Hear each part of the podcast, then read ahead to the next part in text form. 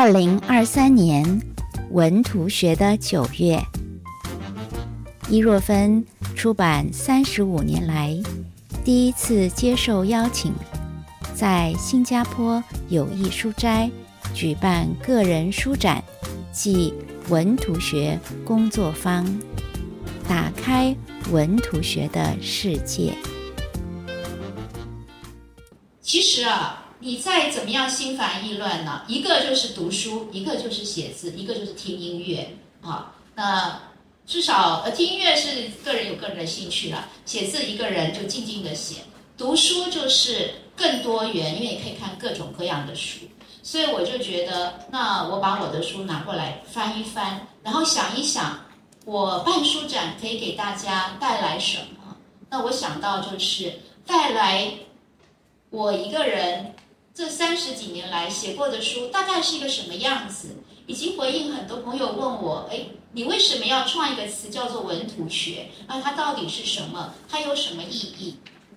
那么在筹办书展的的呃这个过程呢，有艺术斋的同仁跟我的一些同学们，文图学会的。朋友们都一起来帮忙啊，所以也觉得呃心里非常的感恩。那我今天跟大家讲打开文图学啊，呃也给大家特别讲一下，就是我 highlight 这个什么 text and image studies，这个就是文图学的英文的名称。因为常常会有人说文图学是不是呃文学跟图像啊，是比如说 literature and painting 啊，诗跟画，或者是文学跟绘画。我说不是，我们是 text 啊，什么是 text？就是。万物都是文本啊，这个呃，我们文图学就是要看这个世界，而且也刚好啊，从去年十一月开始，ChatGPT 就已经面向公众了，可能在座的很多的朋友们也有机会也去玩一玩了，跟 ChatGPT 聊聊天。然后从 ChatGPT 以及后来呃引申出来的很多的 AI 呃 GC 啊，就是呃 AI 生成的一些呃文化或者是艺术，或者是不管你要。怎么去定位它的那些内容产品呢？他们有一种方式，就是 text to image，就是文本生成图。好，比如说你可能有玩过 Canva，你有玩过呃 Midjourney，或者是呃呃 Stable Diffusion 这一些，这些呢，它都可以让你你去输一个词，比如说中秋节啊，然后它就帮你去找到中秋节相关的图了。啊，那这就是 text to image。啊，用文本去生成图像。那同样，你也可以用 image to text。啊，我之前呃在北京清华大学的数字人文的刊物上面发表了一篇文章。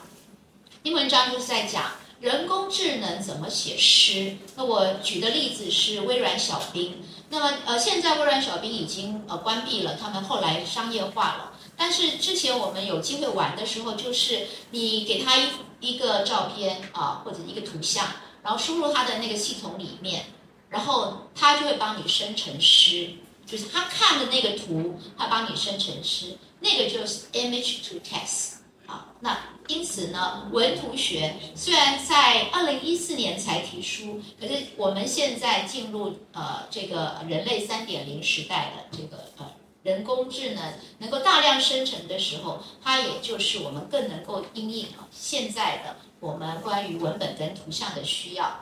呃，今天呢，呃，讲到我的书展，就要讲啊，我在三十几年来呃都在写作。那么我在之前来新加坡的时候呢，我是在台湾的中央研究院做一个纯粹的学术的工作者啊，我不用教书，每天的工作就是读书跟啊写文章啊。然后就从事这个学术服务的工作，比如说帮忙做呃审查啦，呃帮忙开会呀，或主持一些研究项目。那是呃刚刚进入这个研究单位的时候，我们每一个人都要在网站上面做自我介绍啊。那我当时就写了这么一句话，他说啊，我写说我写故我在，说在这个世界上先有了创作文学的易若芬，然后呢才有了研究学术的易若芬。啊，无论我是创作文学或是研究学术，我都在不断的尝试发现自我，还有解答困惑，探出宇宙人生的无尽之谜。嗯，这个句子啊，交给我们当时设计网页的那个编辑啊，那个同事的时候，他不理解，他问我说：“你为什么要强调你是先创作文学，然后才做研究。你现在的正式的身份是学术研究者，你应该把你那个文学家气质啊，跟文学家的那个过去的经验呢摆在一旁，要做一个严谨的学术研究者。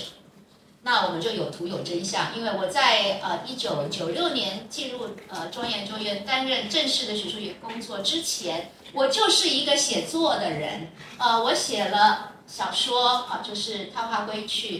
还有我的极短篇小说，然后还有呃我的散文《青春记》这三本书，现在在这右边，大家呃等一下有机会有就欢迎大家去翻一翻，呃是这次展展示的书的非卖品，我自己呃手上当然也没有了，所以有一两本还是图书馆的书啊，因为我当时来的时候也呃把我的书送一部分给了图书馆。那呃也非常感谢呃当时因为呃有了这个机缘呢呃让我能够在台湾出版了文学作品，所以我来新加坡二零零六年的时候。哦，在新加坡已经有一些朋友哈，刚刚有朋友跟我讲说，你还没来之前我就知道你了，因为特别是极短篇小说，在本地呢，呃，一直到现在啊，呃，你可以叫它小小说，或者是后来发展成闪小说这种短篇形式的小说呢，呃，都在新加坡呃是很受欢迎，而且很鼓励年轻人创作，呃，篇幅不长，然后可以很容易的去掌握一些基本的要领。那么我在。呃，我的书呃，伊若芬极短篇里面呢，呃，就特别去找，原来以前呢，好早就有人发现我是特别喜欢创造跟创意的，这是呃资深的编辑之前在联合报啊，他做主编，然后也鼓励大家创作短篇的小说，特别是极短篇小说，呃，也当时还特别标榜说我们要做全民写作。大家都可以写个八百字到一千字的故事，那我们叫它极短篇。呃，在我的书的前面的序言呢，雅璇先生他就说，呃，我是一个策马者，就是我好像在那里充满了野心，不停的在狂奔，然后我做很多新的尝试。这个新的尝试让本来感觉上已经成熟的定型的极短篇的写作有了一点点变数。啊这个变数投下去之后呢，呃，可以发现了会有很大的一些创发的力量。这个就是我后来在整理过去的创作，跟我今天要跟大家做报告的时候，我想，为什么我那么喜欢新的东西，不断的去尝试创新？原来老早我还是从事一个呃小说或者诗歌文学创作的人，我就非常强调创新是非常重要的。然后我就只好去想。去哪里找材料呢？那就去发现了，原来华人研究的不多，反而是日本人研究过了。就是日本的汉学家，他叫清正儿，他很早以前在一九三七年的时候就写了《题画文学的发展》这篇文章啊。还好当时在大学的时候学过两年日文，然后就是很生吞活剥的把他的文字给理解下来。然后尝试做一点简单的摘要翻译，然后才发现哇，题画文学不是只有华人的作品才需要题诗的，也可以说是东方的艺术吧，包括日本跟韩国都认为画上面应该要题诗才像样，而且呢，这些作品呢，它是一种类型，就叫做题画文学，然后。同样的一首诗，它可以题在不同的画上面。那么，或者是说一幅画，它也可以从诗歌引申出来啊。比如说“江流天地外，山色有无中”，那“山色有无中”这个诗句就可以变成是一幅画。于是，它就形成了一种复制跟复述的艺术了。我们现在 copy and paste 在各个这个媒介上面很常出现。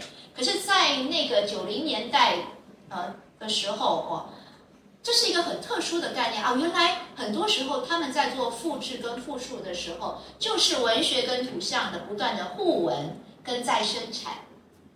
然后就发现了，不但是题画文学是东方美术的一个重要的共同点，另外就是东方特别对于山水的一些概念也非常接近。于是我后来就写了一本书，就是《云影天光》，讲潇湘八景。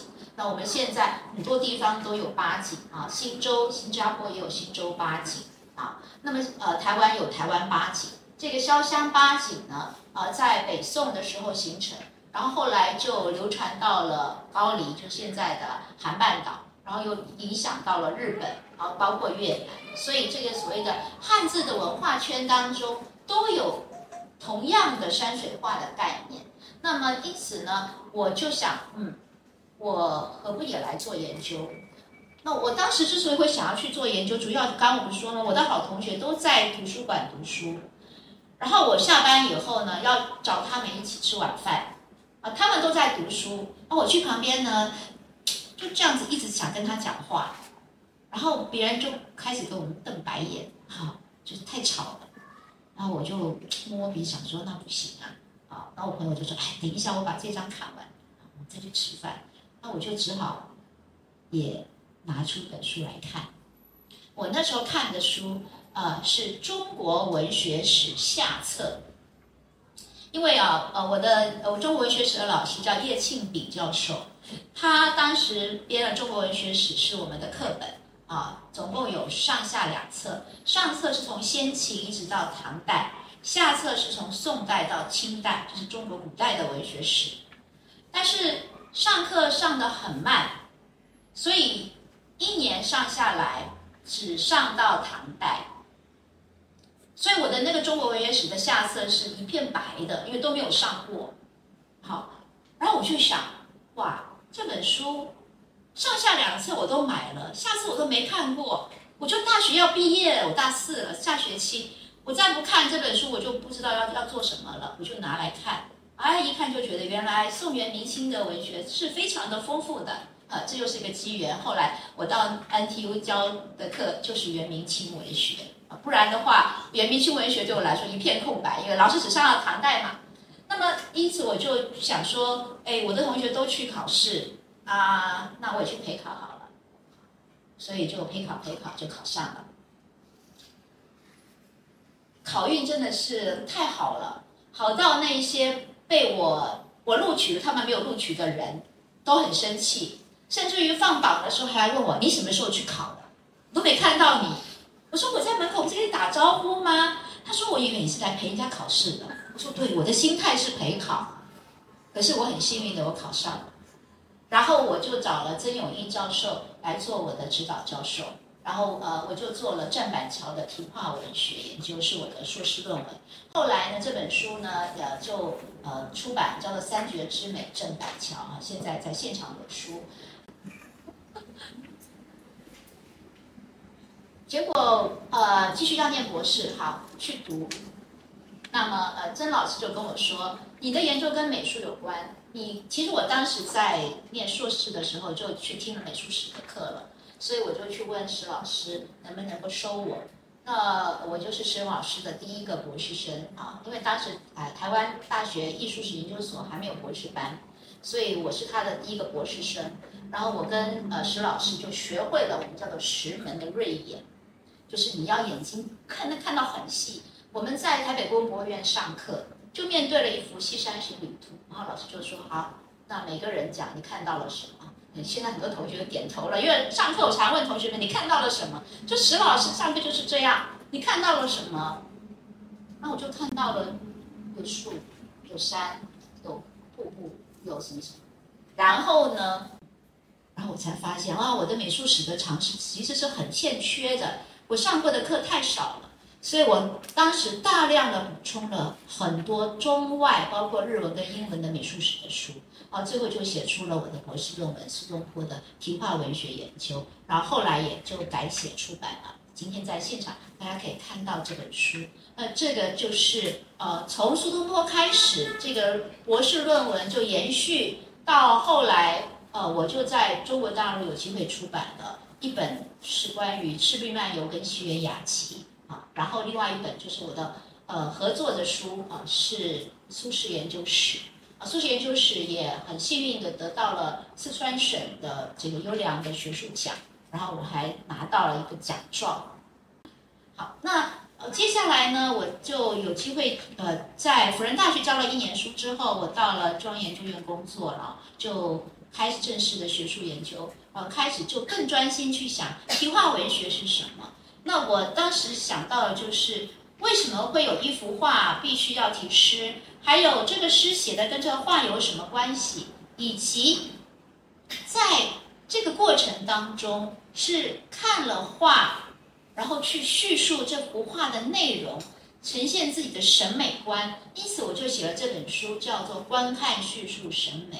那我要解决的问题是，唐宋变革，就是从安史之乱以后到宋行文化，就北宋的整个的文化发展，整个的审美风向都不一样了。那个是怎么一回事？这里面就牵涉到了佛教的本地化，比如说禅宗。比如水墨画的思想进入到了中国美术啊，在那个之前很多是青绿山水，那后来呃墨色这个部分呢，跟禅意呃产生了很大的一些连结，所以我就写了这本一一本书，就是观看叙述审美。而这本书呃在在台湾还蛮受到重视的，已经有三版了啊，在现场大家也有机会可以看得到买得到。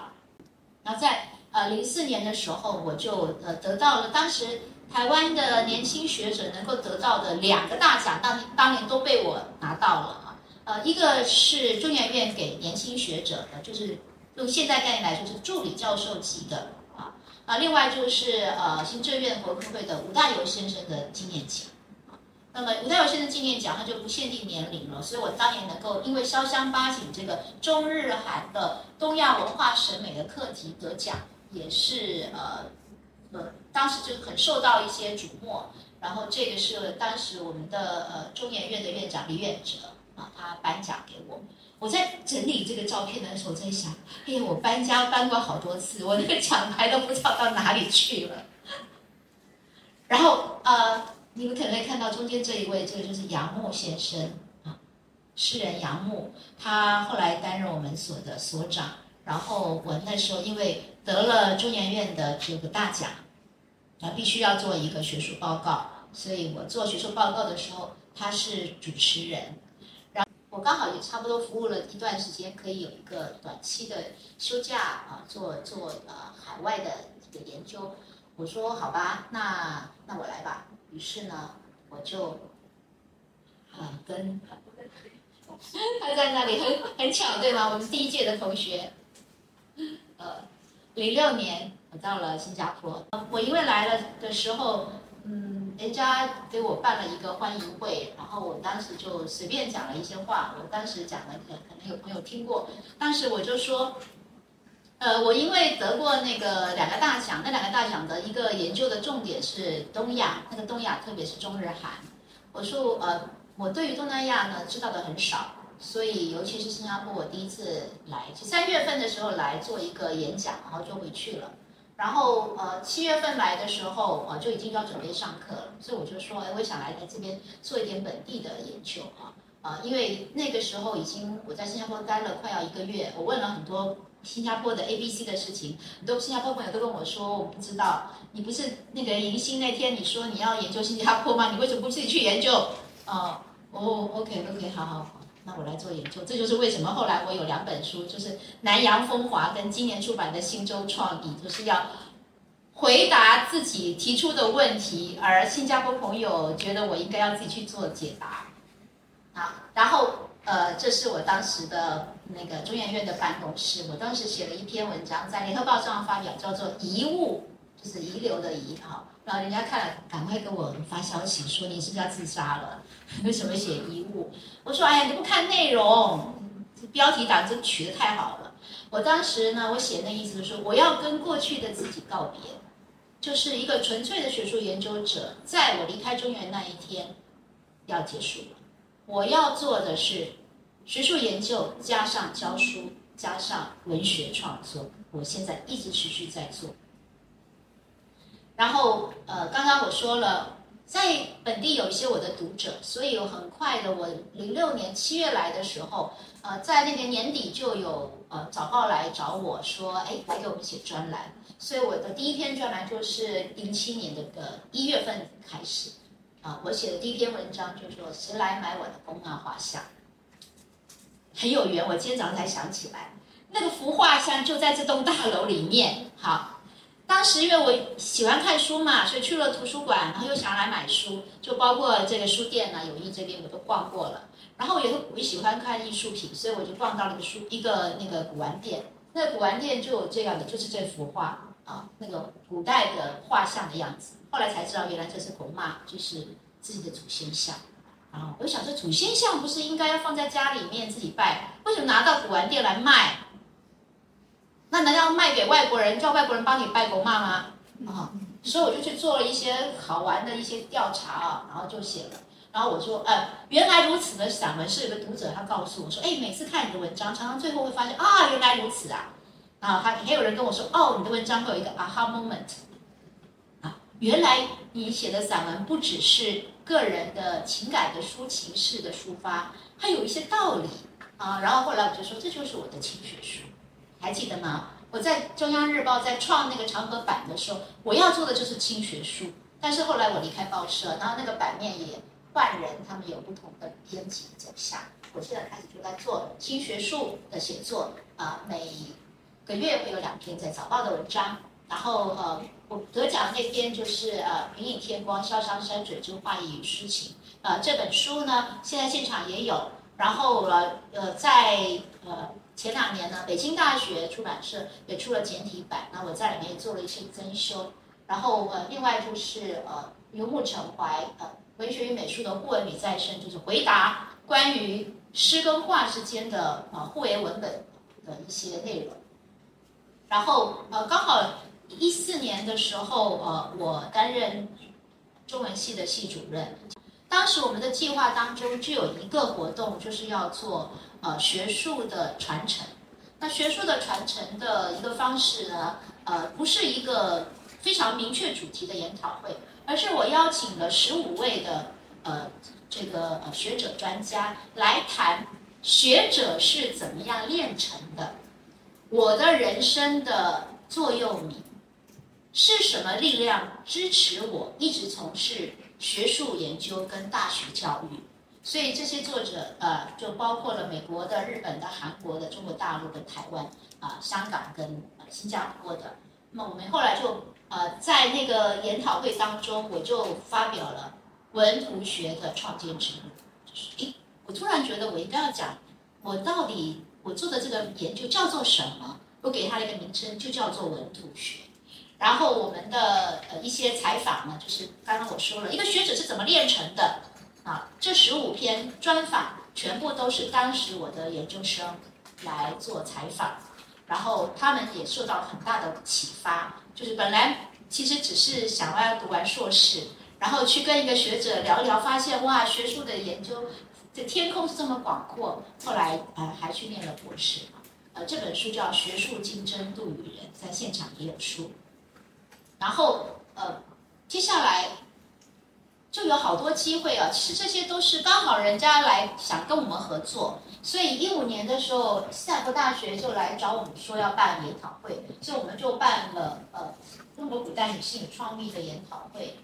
然后呃，在一四跟一五年呢，我就把我在早报的文章呢，呃，在台湾出版了一个就是关于东亚的文化跟艺术。是《管观东亚》这本书，另外刚好呢，二零一五年是新加坡建国五十年，所以呢，呃，这个出版社也想说，哎，你在新加坡那么多年，你又在写专栏，有没有关于新加坡的一些文章可以让我们编成一本书？于是呢，我就呃就出了这本书，叫《北纬一度新加坡》，因为新加坡就在北纬一度嘛，而且你看我在喝那个。鱼尾狮的水，那就是因为前一年我们在办那个研讨会之后，我们带学者啊去鱼尾狮公园，然后呃就有同学就就说，哎，老师你站在这里，把嘴巴打开，然后就拍了出来，就这样的效果，很有趣。后来发现呃很多人后来到鱼尾狮公园都用同样的角度，呃来拍这个这个很可爱。然后呃我们也跟台湾大学合办。关于二十呃，这个二十一世纪的人文研究，然后呃，一六年的时候，我们跟韩国的高丽大学合办青年学者的会议，然后我们学校的 HIVE 当时刚刚建好，啊，左边这个是呃高丽大学的百年大楼，我们把最新的大楼跟最古老的大楼放在一起，做了我们的会议手册。然后就整个文图学的发展就给大家理一下了。刚刚我说，二零一四年的时候，在学语思的那些研讨会当中呢，我提出了一个文图学的建构之路。当时其实想法还不是很成熟，只是想，我一直在做文学跟美术，我要给它一个名称，我不要那个语。而且呢，我开始在写南洋风华的时候，我发现，我要研究新加坡如何成为一个商业社会的时候，一定要牵涉到商业社会的媒介，就是广告。可是广告这个材料，它又不是文学，它也不见有艺术性，所以它不是在文学跟美术这当中，而是它是一个文本跟图像的关系，就是 text 跟 image。因此，呃，我在一四年提出了这个想法之后呢，就开始首先是在课程上面加入一些这些概念，然后一五年呢，刚好马来亚大学。他们要找我去演讲，那我说，哎，我来讲一个我最近才开发的一个产品，叫文图学，怎么样？他们很高兴，说，哎，没有听过，来，你就去了那个吉隆坡，就讲了两场，效果非常好，而且得到很多积极的回应。就是因为我刚才说，我在课上只是讲了一些，我还没有拿它作为主题，正式讲给学者们听，因为效果很好。我就想到说，哎，那我就应该要把它开发成正式的课程。所以一七年的时候呢，我就开了文图学与东亚文化交流的研究生的课程，然后就有了研讨会，然后也在那一年的年底呢，我们就成立了呃文图学会啊。然后接下来呃也刚好，一八年我就有机会呢，Stanford 他们找我去开课，然后听说我在做文图学，他们也很好奇到底文图学是什么。那我想也好。我在马来西亚实验过，我在新加坡实验过，我不知道用英文讲效果怎么样，也给自己一个呃鼓励跟给自己一个磨练的机会，好，就到了 Stanford 去上了一个学期的文图学的课然后我发现，嗯，没错，这个实验很成功，因为它不是语言的问题，不是中英文的转换的问题，而是思维的方式可不可以达到文本跟图像的交流，然后后来我们又出了论文集啊。也出了关于文图学的专书，然后呃，去年呃，东吴大学他们对文图学特别感兴趣，所以他们办了文图学与呃文化交融的国际会议，然后我们文图学会是受邀的合办的单位，然后呃，我们办了文图学节，哈，去年呃非常的忙哈，然后办了研讨会，然后还出了论文集，两本论文集。啊今年呢，呃，在给大可以给大家先做一个预告，十月二十号我们会在国家图书馆，又是东吴大学，他们主动来要要求合作，而且他们要做异地研究，所以东吴大学会有老师跟同学来跟我们武学合作，会在呃国家图书馆，呃我们的活动叫做看见未来文图学新生发表会，会啊，这是我们。之前办过的研讨会啊，这本论文集呢，现在在现场也有。我们叫做文图学亚洲世界。当时这个世界这个视啊，视觉的视，嗯，我写给出版社的时候，他还问我是不是写错了。我说没有，我就是要特别讲这个事情，视觉的世界。就突然发现这个世界这个词啊，视觉的这个视，很多人都在用。好，然后呃，就来看一下我们一起上研究生的课程的照片啊。然后这是在 Stanford，啊，我也呃在一九年的时候去呃中国人民大学啊也讲了五讲的也是因为那一次的因缘际会，让我觉得应该要出一本书了。就是我讲了好多场，然后每一次都有不同的主题，呃，这些主题呢应该是要串在一起变成一本书。因此后来我就呃出了一本关于文图学的专书。那在二零一七年的时候，我们成立了文图学会。啊，文图学会，我面向公众啊，以及青年学子，我们做的工作就是去推广本地的文史艺术，以及东亚的文史艺术啊。之后我们可能会更走向国际。啊，这个是呃，我们当时看过办过各种各样的呃导览会啊。在座有些朋友跟我一起看过好多次的展品啊，然后我们也办一些专题演演讲。然后我们从二零二一年开始呢，呃，因为疫情的关系，我们没有办法做线上呃现场的导览了，所以我们做的就是呃，同学们拍我在做展品的介绍。我们在亚洲文明博物馆拍了两期，啊，然后呃，让同学们不能够去现场看，但至少你可以看我的 YouTube channel，知道那些作品是在讲些什么。然后我们还有线上的呃分享会，就是叫做文图学略新知，那现在还在举行啊。我们前两天才刚刚在办过，每个月会有一场线上的，由主要是由年轻的学者啊研究生们来给大家去分享文图学的新书，或者是做一些作品的一些讨论啊分享。那文同学刚刚讲了，好像只有只有我在做，其实不是，这早就是一个学术界的大的趋势了。我给大家举一个例子，就是一在去年大家都忙得不得了，但是收获非常的丰富啊。其中师从啊，等下一个介绍，他这一次会给我们开关于文绘本的课程。然后我们去年编的两本会议论文集，在现场也有一本叫做《五声十色》，一本叫做《大有万象》。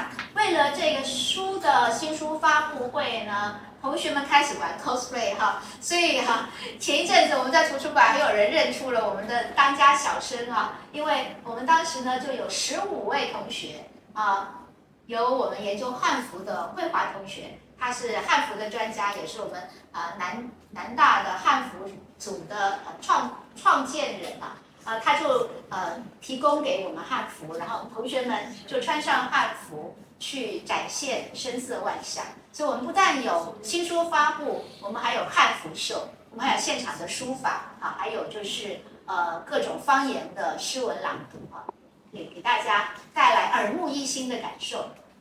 同时，我们也有电子版的文图学报啊，大家可以上文图学会的网站上面就可以免费下载。感谢谢我们的主编郭一，他今天帮我们做录影，然后。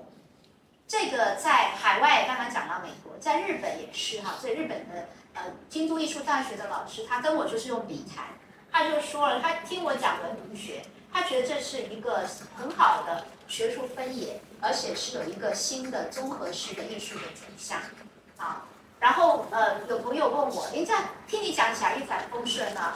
呃，没有啦，其实哈，中间是有很多的辛酸的。因为呃，不是每一个人都能够知道我们到底在做什么。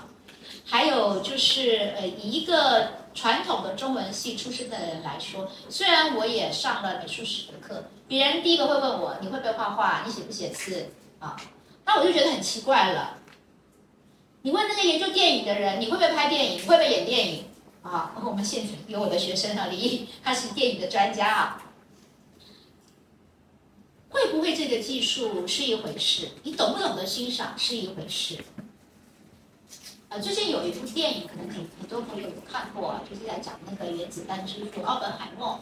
啊，奥本海默他他呃在他的那个电影当中呢，有人就跟他在谈呃一些关于科学的一些看法。嗯，当时啊，奥本海默是说，我是做理论物理的，我对于做实验不拿手。啊所以我可能没办法参与这个项目。然后跟他谈话的那个人就说：“你喜欢音乐吗？你一定要看得懂乐谱，能够演奏，你才能够欣赏音乐吗？看不懂乐谱，我不会任何的，我甚至不会唱歌，但是我可以当一个音乐爱好者。这个就是文图学会要带给大家。”你不一定要会画画，你不一定要是一个收藏家，只要打开你的眼睛，听我们介绍什么是美，怎么样去透过美去感受你自己跟享受人生。你不一定要会画画，现在 AI 可以帮你画了，text to image。那我当时受到的一些挫折就是，别人不理解我到底在做什么，那。当你提出这些人家不理解的时候，他首先的想法就是否定。所以我的这些书啊啊，最近这几年因为文图学已经越来越被呃注意到了。在那个之前呢，一个就问我文图学要干什么啊？不然就是说哪有文图学这个东西？这个词是你创的啊，它其实不存在。我说你有名字，你才存在。有一句话叫“房间里大象”，房间里面有一有一头大象，大家都不讲“大象”这个词的时候，大象就不存在。事实上，它已经存在了。世界上所有的东西都是被命名了之后，它才存在。它没有名字，它就不存在。你不知道怎么去叫它，所以我说，名字就是一个咒语，它让你被看见。这个咒语一出来了，别人叫我伊若芬啊，我转过头去，因为我知道这是我的名字。文图学，因为有了名字，它当然存在。那我们要做的就是跟大家一起看世界。这些细节呢，在我的书里面有，今天我不花太多时间讲。我要讲的是，为什么文图学就是看世界？因为你怎么看，它会影响到你怎么想。我们说的视觉的思维，这个视觉的思维会影响到你怎么说。房间里面有没有大象？你愿不愿意说出来？以及你怎么行动？你是要把那个大象牵出房间，还是要把大象关进冰箱里？这个就是我们因为视觉引起的种种后面的一些行动。为什么你需要？这是一个图像化的趋势，这是世界整整个的呃，特别是互联网时代，它无法。避免的，我们一起把美的眼睛打开，而且是新人物。好，每天大家都在做同样的事情，拍照上传。这是我的学生，当时我带他们去鹿港，好，鹿港那个呃荤龟冰啊，啊，很好吃。看，他们就先拍照，都不理我，我后面还端着，我在端着东西，要给他们添加一些好吃的。我看到哦，他们都在拍照，我就把那东西放在旁边的桌子，我就拍他。这个是哈，这里有早早报的 logo，这是从早报剪下来。这是本地的考试题目哦。他说啊，这个你数了之后呢，然后你要写到底有几只鸭子，总共有几只？我们看第一题，总共有几只？老师已经用红笔写出来，答案是六了。小朋友为什么会写成三？三只长得一模一样啊，对吗？这就是图像的理解。十一月二十号到国家图书馆，我会给大家更多的例子。图像的理解不只是文学、文字、语言，还包括了数学。嗯，好，我们一起来扫美吗？然后呃，这是我在 Stanford 上课的时候的呃一个画面，就是我们那天跟大家一起来呃拆解两幅《桃花源记》的图，一个是明代的，一幅是清代的，然后把它拆开来，让同学去做拼图。拼完之后，他们发现，哎，这两幅好像很像。这个是我来讲。什么叫做模本？明代的图像的基本模式跟清代图像基本模式是什么？然后他们会发现，哎，这当中有些部分跟那个《桃花源记》是重叠，有些不一样。所以我们是用这种动手做的方式，而不是只是告诉你哦，我们怎么样去判别真假哦，一幅画呃，东边叫什么，西边叫什么？不是，你动了手你就知道。所以我的课一定是要动手做的。那文图学有什么好处？你可以认识自己，你怎么样去欣赏图像，特别是可以一起创建未来，理解世界。所以我的学生呢，他们呃会给我呃关于这门课他们的心得跟收获。呃，学生就用了很大的一个词，叫做学以致用，还有 think out the box。这个是我们上文图学课同学们他们觉得有收获的地方。以后我肯定会有机会再跟大家分享更多关于 A I G C 文图学的内容。啊，今天先给大家就介绍到这里，呃，先谢谢大家，后面还有很多精彩的，谢谢。